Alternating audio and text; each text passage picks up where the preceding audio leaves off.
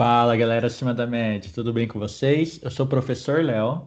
Eu sou a professora Maria. E estamos aqui para te dar dicas práticas e responder suas dúvidas para ajudar você a chegar à nota mil na redação Enem. Você ainda não conhece o nosso canal, então se inscreva agora mesmo e ative as notificações para não perder mais nenhum conteúdo como esse. Beleza? É isso, Babi? É isso mesmo. Segue a gente também no Instagram e no Facebook, né? A nossa, nossa hashtag, nosso arroba é professores Léo e Babi. Sim, com certeza. E antes da gente começar, gente, é, quem tem interesse em receber conteúdos exclusivos sobre a redação Enem, conteúdos semanais que a gente não posta em nenhum outro lugar, só lá, a gente recomenda que você entre num grupo que a gente tem do Telegram. Eu vou deixar o link aqui na descrição para vocês, tanto para quem está ouvindo no Spotify quanto para quem está no YouTube. Vocês clicam no link e já entra para o nosso grupo do Telegram para não perder nenhum conteúdo semanal que a gente posta lá. E outra coisa, a gente abre o grupo uma vez por semana para você tirar dúvida com a gente. Beleza? Então é isso, né, Babi? É isso, bora começar. Bora lá. Para quem não sabe, é, semanalmente a gente faz esse podcast com perguntas que vocês mesmos postam aqui para gente ou que nossos alunos mandam. E a gente traz essas dúvidas para responder aqui no podcast. E eu separei sete dessas perguntas, e a primeira delas é: é impressão minha ou a maioria dos temas do Enem tem uma perspectiva de problemática social? Assim, a, a CF né, pode, pode ser utilizada como um coringa? Não é uma impressão, né? Os temas, a, a, os temas das redações do Enem, eles sempre vão girar ali em torno de uma problemática social, né? Que vai falar de educação, cultura, saúde, coisas que tenham impacto social né, na, vida, na vida da gente, na vida do brasileiro. Enfim, então normalmente esses temas vão ser, vão girar em torno de uma problemática social, sim. E sim, alguns artigos da Constituição vão servir como coringa, né? O artigo 5 quando ele fala que todos são iguais, o artigo 6 que fala dos direitos sociais, né? O direito à cultura, o direito à educação, o direito à moradia, o direito à saúde. Então, esses artigos, eles são muito coringas a gente pode é, decorar, né? Entender o que eles dizem para utilizar nas redações que servem bastante como repertório. Sim. É, um detalhe que o aluno colocou aqui como CF na pergunta, né? E eu esqueci de, de editar, que é Constituição Federal. Ainda bem que você falou, Babi. Só fazendo esse adendo aí. A pergunta número dois, Babi, é: o estilo da redação do Enem também pode ser utilizado na redação do vestibular da UFRGS? Então, você tem que sempre estudar o edital de cada vestibular que você vai prestar, tanto do Enem, do Exame Nacional do Ensino Médio, quanto dos outros vestibulares. A gente não tem como falar que as duas provas são iguais. O vestibular da Universidade Federal do Rio Grande do Sul vai pedir, sim, uma, um texto dissertativo. Só que as gra a grade de, de, correção deles é um pouco diferente, né? Eu até peguei aqui. Eles vão pegar um pouco diferente, mas ao mesmo tempo igual, né?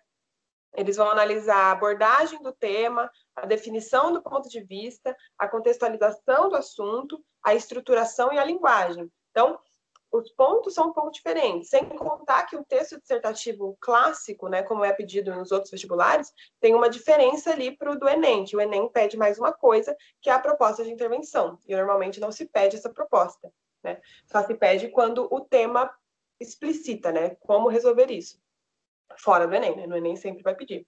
Então é importante que você analise cada edital. Eu não posso pegar aqui e falar que, são, que é a mesma coisa, porque não é. São bancas diferentes, são jeitos diferentes. Então a gente tem que sempre prestar atenção. O que, o, qual vestibular a gente vai prestar e como esse vestibular lida com a prova de redação.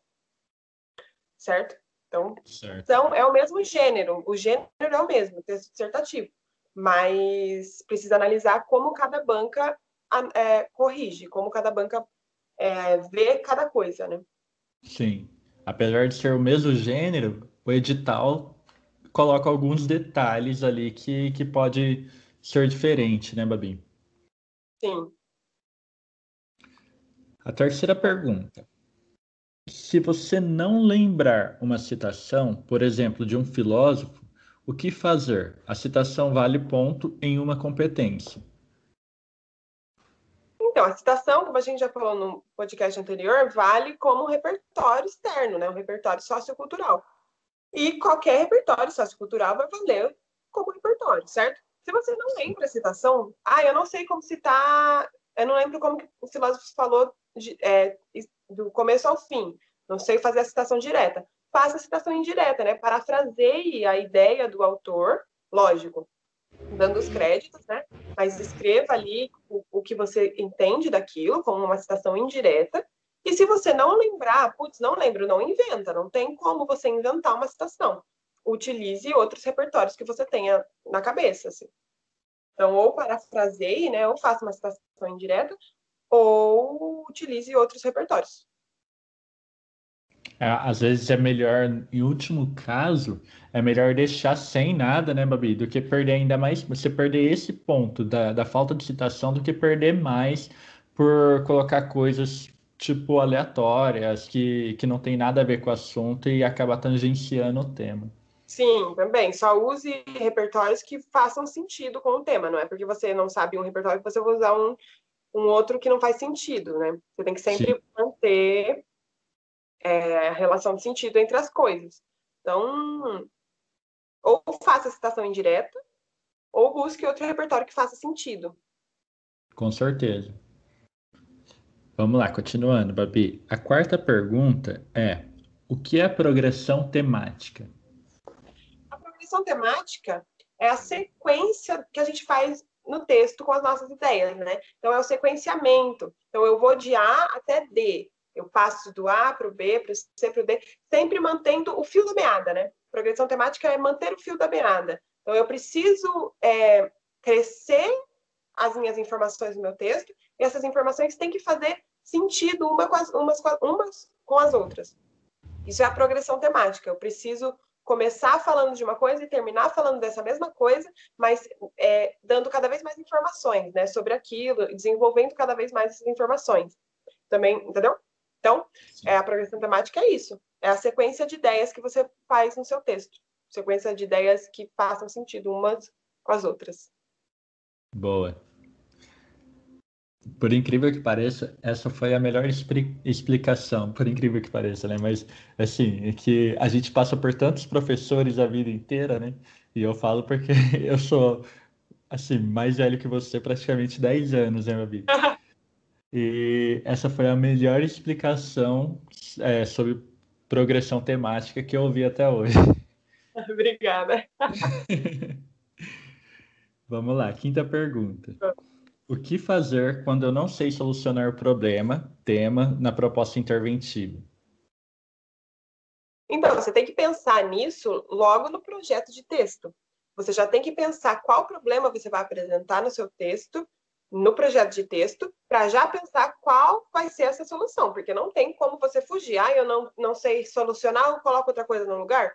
Não, você precisa resolver a problemática que você apresentou na sua argumentação, na sua tese. Então, escolha uma problemática que você saiba como resolver.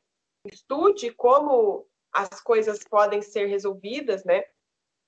Nesse nesse em, em vários contextos, né? O, o jeito que pode acontecer, tem vários jeitos, e vai internalizando isso para chegar na hora e você não deixar isso em branco, porque é, é necessário que você resolva o problema. Não pode deixar em branco. Então, Sim. já pense isso no seu projeto de texto. Não deixa para descobrir que você não sabe resolver o problema na hora de escrever o problema. Na hora de resolver o problema, perdão. Sim. Então, já pense, na, já pense tudo junto, para não ter surpresa. É, eu acho que o projeto de texto ele resolve muitos problemas, né, Babi?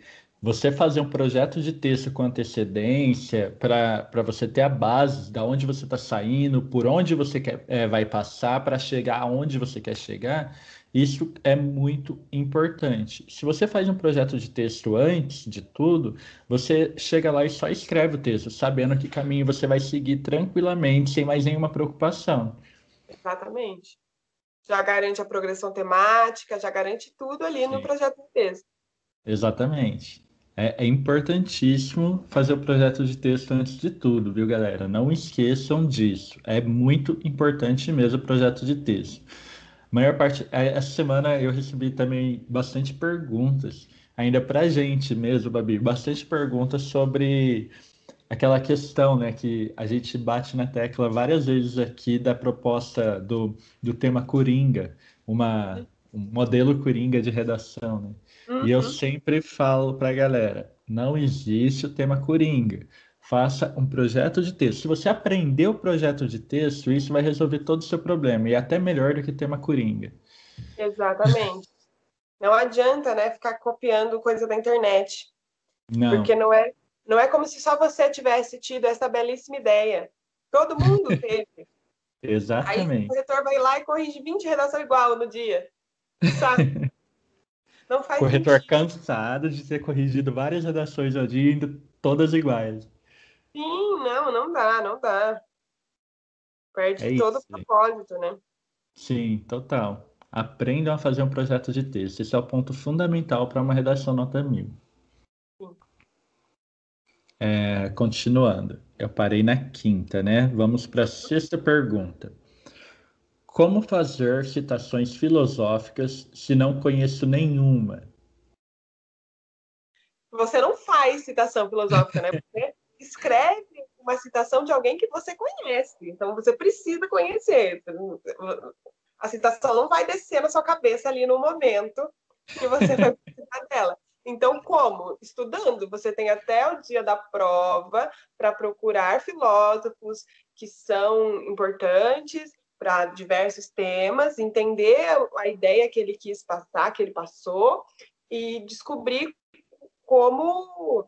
É, descobrir, não, né? É, interpretar e conhecer essas citações desses filósofos. Então, não é uma coisa dada, você precisa buscar, você precisa ir atrás, né? Só de Sim. você jogar no Google, ai, principais ideias do filósofo X, você já vai ter uma base, e aí depois é só pesquisar. Tem que pesquisar, gente. Exato. Tem certas coisas que não, não tem como. Com certeza.